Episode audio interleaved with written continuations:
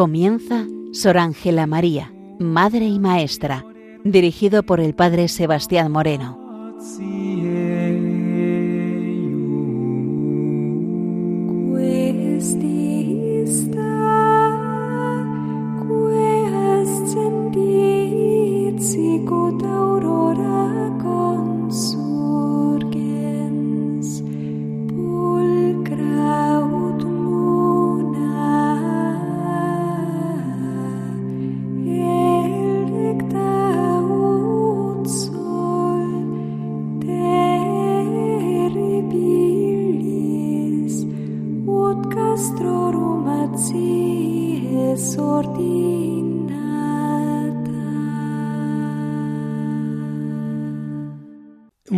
Buenos días, nos de Dios. Un lunes más comienza en Radio María Sor Ángela María de la Concepción, hija de Santa Teresa de Jesús y reformadora de la Orden Trinitaria.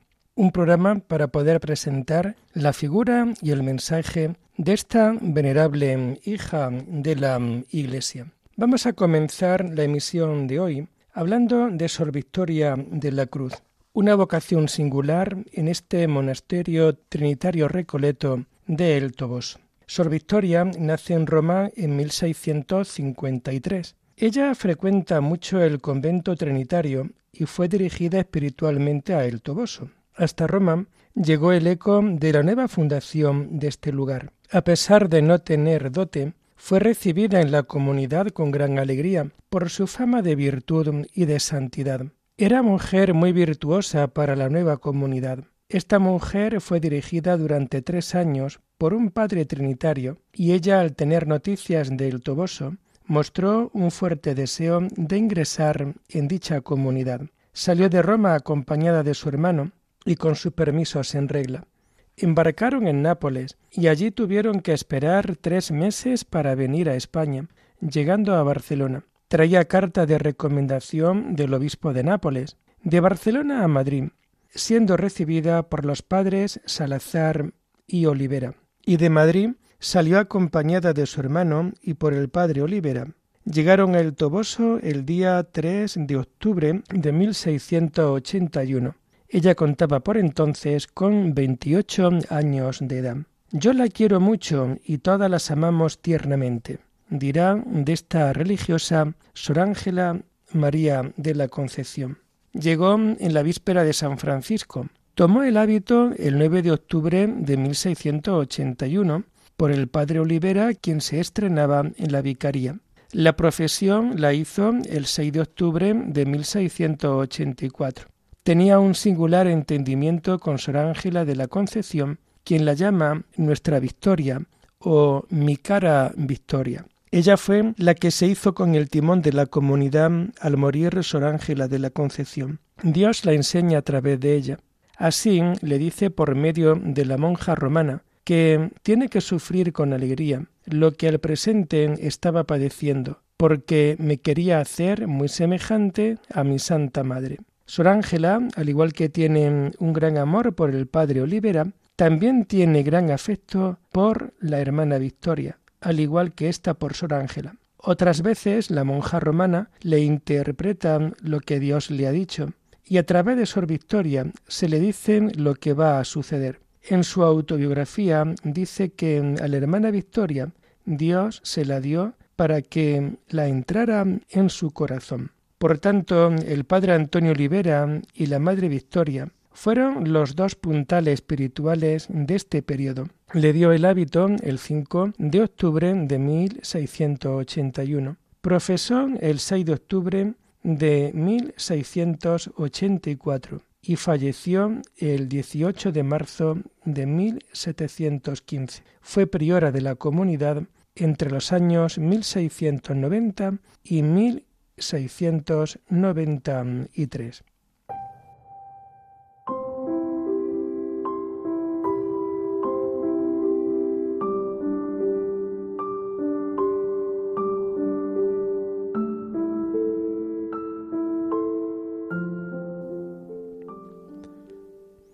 Sor Ángela María de la Concepción es reelegida como priora. El 24 de abril de 1683, a los tres años de la primera elección, es elegida de una manera diferente de nuevo como superiora, porque aún no había religiosas profesas con las cualidades y las condiciones que pedían las constituciones para poder hacer por sí propias una elección canónica.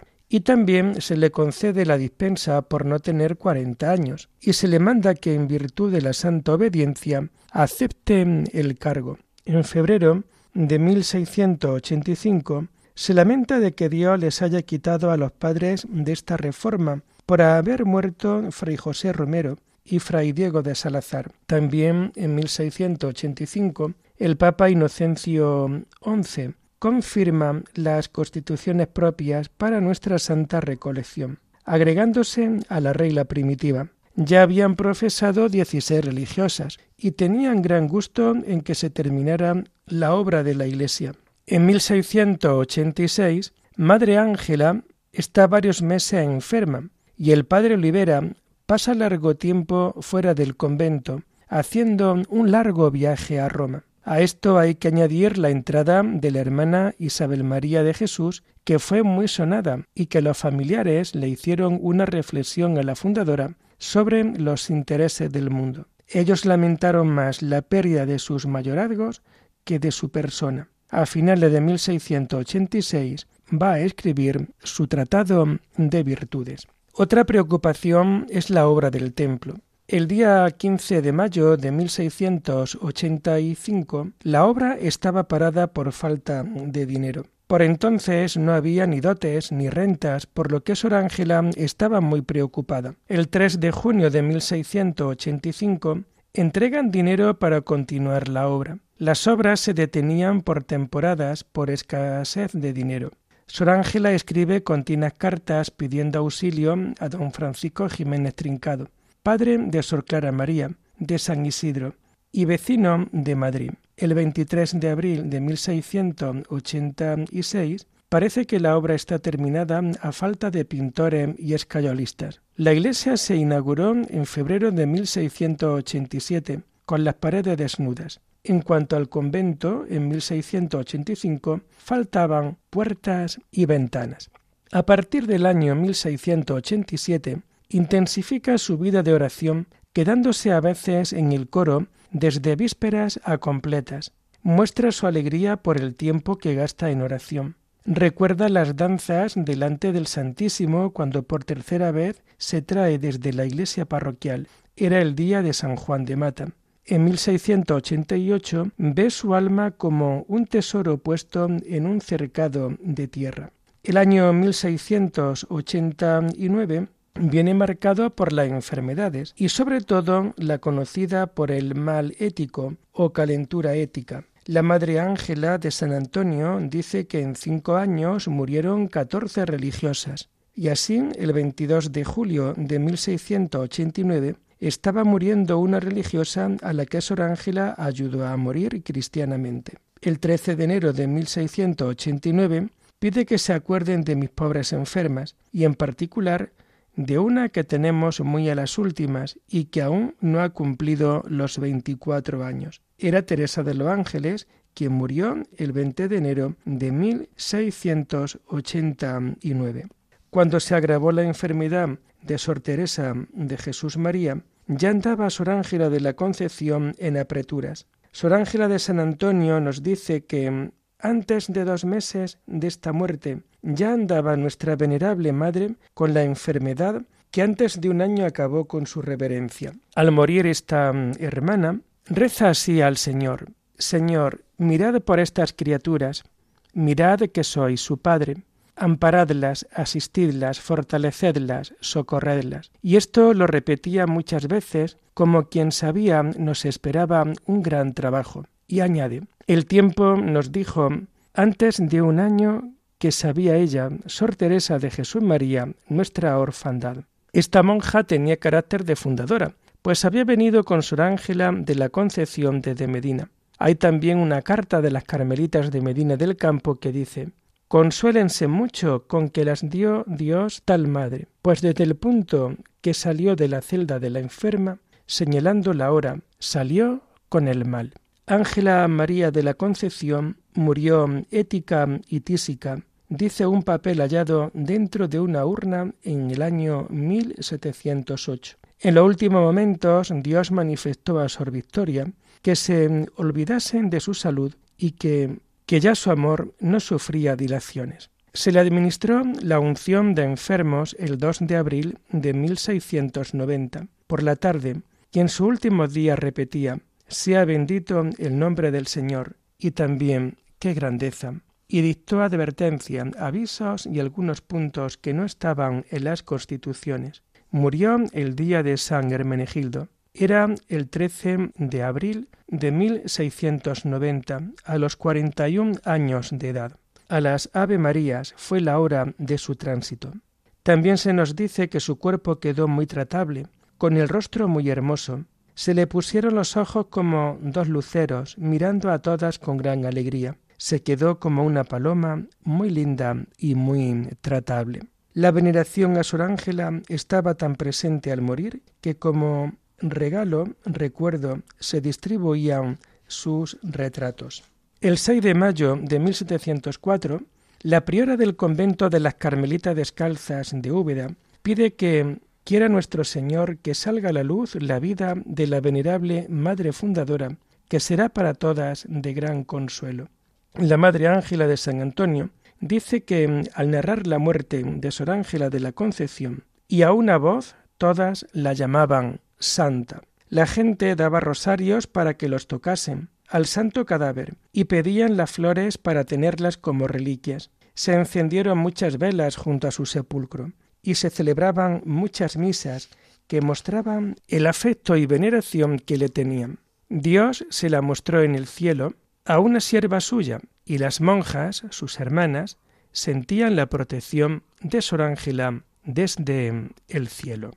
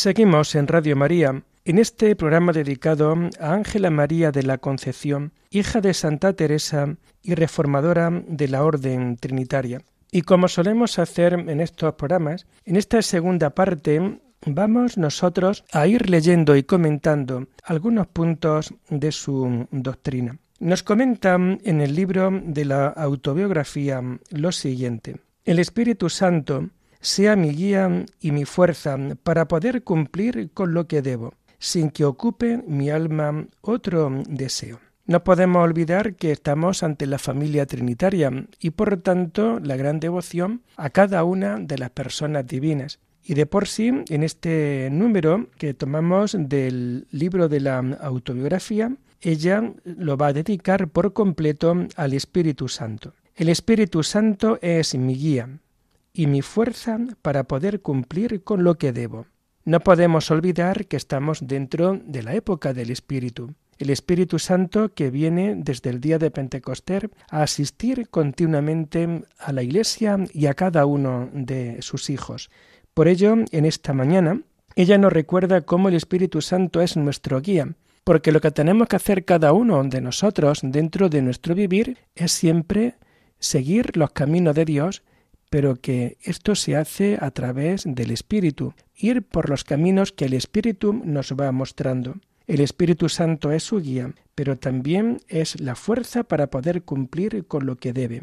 Y es que realmente muchas veces nosotros nos podemos sentir débiles. El ser humano siente muy fácilmente la debilidad. Y sin embargo, daros cuenta cómo con el Espíritu Santo nosotros encontramos la fuerza para poder cumplir con lo que debemos, sin que ocupe mi alma otro deseo. Por tanto, vivir siempre bajo el impulso del Espíritu. Cada día tenemos también que ponernos bajo la inspiración del Espíritu Santo, que el Espíritu Santo sea continuamente en nosotros el que nos vaya dirigiendo hacia el encuentro último y total con el Dios de la misericordia, tan deseado, tan querido, con el que también un día se encontró Ángela María de la Concepción. También en el riego espiritual para las nuevas plantas nos comenta Ángela María lo siguiente. El Espíritu Divino que nos llamó al cielo de la religión nos dará luz para servirle y para amarle. Una gran pregunta que nos podemos hacer nosotros en este momento. Caemos en la cuenta de que es el Espíritu el que suscita los distintos carismas dentro de la Iglesia, las distintas órdenes monásticas, y cuando el espíritu surge un estilo de vida o hace nacer dentro de la Iglesia una manera concreta de vivir el Evangelio, es precisamente porque la Iglesia en ese momento lo está necesitando. No en toda la historia de la Iglesia ha existido la orden trinitaria. De la misma manera que no en toda la historia de la Iglesia han podido existir los carmelitas, los cartujos, los benedictinos, los agustinos son órdenes que van surgiendo conforme el espíritu va surgiendo. Y cada vez pues también van surgiendo nuevas formas de vida consagrada. Por ello, hoy Ángela María de la Concepción, en este libro del riego, nos está comentando, el Espíritu Divino nos llamó al cielo de la religión. Daros cuenta, al cielo de la religión una manera estupenda, una manera brillante de poder decirnos cómo el mundo religioso, el mundo de la fe, es para cada uno de nosotros algo grande, algo importante, es un cielo, sé que realmente lo puede haber en la tierra. Por tanto, el mundo, el cielo de la religión. Y el Espíritu nos da la luz para servirle y para amarle.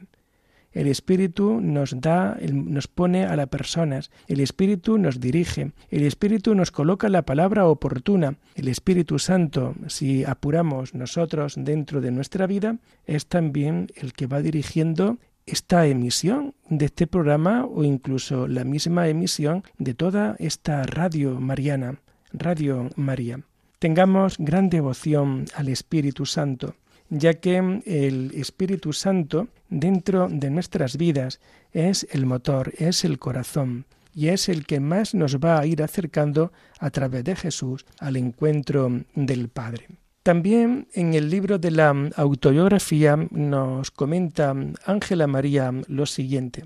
El Espíritu Santo se da con toda plenitud a las almas que, desnuda de todos los afectos humanos, buscan en los divinos el agrado de Dios. ¿Y con qué agudeza Ángela María de la Concepción nos habla aquí en su propia autobiografía? El Espíritu Santo se da con toda plenitud, en el Espíritu que se te ofrece a ti en toda su plenitud. Pero fijaros, hay que tener una condición muy importante dentro de nuestras propias vidas. Se da de una manera plena a las almas que desnudas de todos los afectos humanos buscan en los divinos el agrado de Dios, los afectos humanos. El ser humano tiene que desnudarse por completo, tiene que despojarse por completo de todos los afectos humanos. ¿Por qué? Porque en la medida en que nosotros vayamos desnudándonos de todo aquello que no es Dios, de todo lo humano que puede llenar parcialmente nuestro corazón,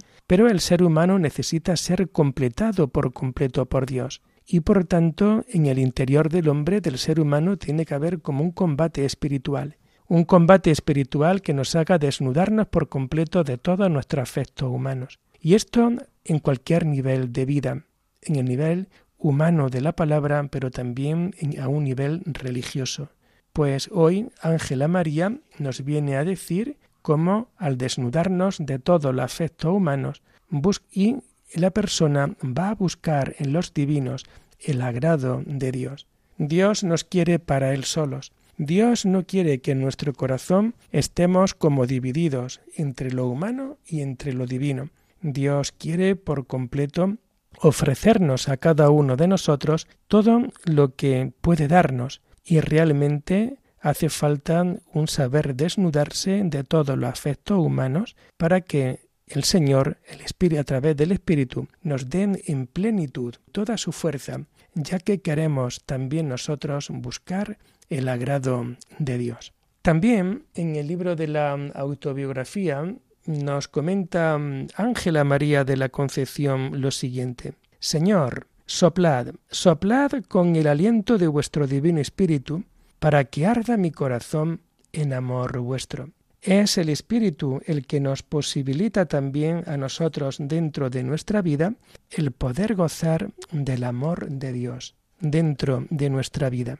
Qué importante el poder gozar dentro de nuestra vida contemplativa el amor de Dios. Cualquier historia vocacional, cualquier historia de cualquiera de las monjas trinitarias contemplativas, cualquier historia de amor, de entrega dentro de la Iglesia, todo esto es posibilidad y, es, y lo hace posible el Espíritu Santo.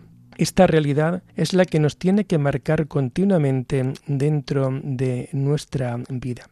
Pues, queridos hermanos, estamos ya metidos de lleno en este tiempo de Adviento. Dentro de unos días pasaremos de la primera parte del Adviento a la segunda parte, y en donde iremos meditando tanto sobre la segunda venida de Cristo al final de los tiempos, cuando Él venga en majestad y gloria, pero también vamos a meditar esta primera venida del Señor en pequeñez, en humildad y en pobreza, hecho carne humana en la debilidad de un niño pequeño. Tenemos que ponernos siempre bajo la fuerza del Espíritu dentro de nuestra vida. Es el Espíritu el que ha conducido la vida de toda la Iglesia. Es el Espíritu el que ha conducido la vida del propio Jesús es el Espíritu el que también conduce tu vida a buen puerto, el puerto que el Señor quiere llevarte, el puerto donde vas a encontrarte con un anclaje muy pero que muy seguro. En estos días anteriores hemos celebrado la Inmaculada Concepción, pues que realmente la Virgen María por medio de, este, de esta invocación tan importante, de este dogma mariano, que María es concebida sin mancha de pecado original, nos ayuden para alcanzar siempre los grandes fines que el Señor quiere dentro de nuestras vidas. Estamos dentro de la campaña de Radio María. Radio María subsiste gracias a la colaboración de cada uno de ustedes. Seamos generosos, hagamos siempre el esfuerzo para que la radio de la Virgen pueda seguir emitiendo y hacer tanto bien como siga haciendo dentro de esta vida. Lo dejamos aquí por hoy y se les invita a cada uno de ustedes a seguir este programa el lunes próximo, el lunes de la semana que viene, si Dios lo quiere. Alabada sea la Santísima Trinidad, sea por siempre bendita y alabada.